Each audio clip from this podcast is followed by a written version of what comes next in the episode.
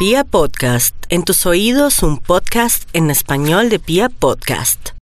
Jamás dejen que nadie defina sus límites por venir de donde vinieron. El único límite es su alma.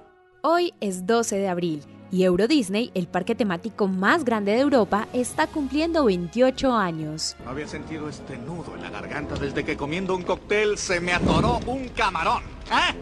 ¿Qué es esto? ¿Una fiesta o un entierro? Únete a la celebración. No puedo, viejo, porque mientras ustedes están celebrando por aquí, yo desgraciadamente tengo una pesada tarea que tú, por cierto, me asignaste alegremente, Zeus. Disneyland París, como se llama oficialmente, abrió sus puertas al público un día como hoy, pero en 1992, y se trata de uno de los complejos turísticos más importantes de Europa. De hecho, para su aniversario 25 en el 2017, se estimaba que ya había sido visitado por más de 300 millones de personas. ¡Eso sí que es otra onda! En el 2018 se afianzó como el primer destino turístico en Europa, con 15.8 millones de visitantes, superando incluso la Catedral de Notre Dame, monumento que también está ubicado en París y solía encabezar la lista a nivel mundial.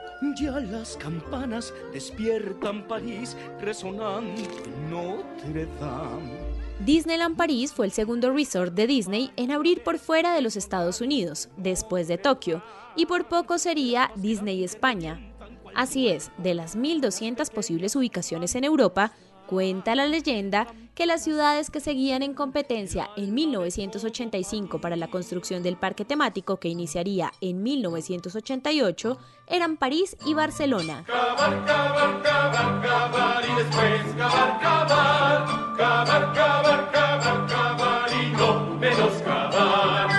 fácil un diamante hallar. Con pico y pala solo tienes que cavar. El complejo tiene dos parques temáticos, Disneyland Park y Walt Disney Studios Park.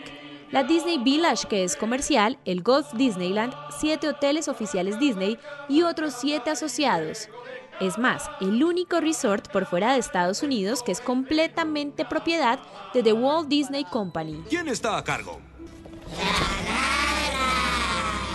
Se encuentra ubicado a solo 30 kilómetros de París y para su inauguración la fiesta fue por todo lo alto, con Tina Turner y José Carreras entre los invitados, los saltos ejecutivos y la magia de Disney como lo ameritaba la ocasión. ¿Dónde está mi super traje? ¿Qué? ¿Dónde está mi super traje? Aunque sus atracciones te lleven a sumergirte en el maravilloso mundo de Disney, no siempre es suficiente.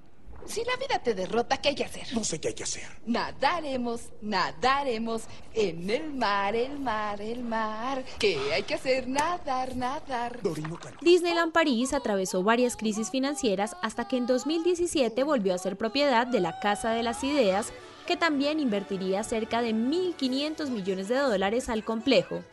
No estoy volando, estoy cayendo con estilo.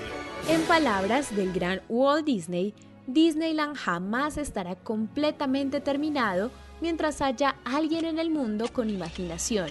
¿Y ustedes a dónde quisieran viajar? Al infinito y más allá.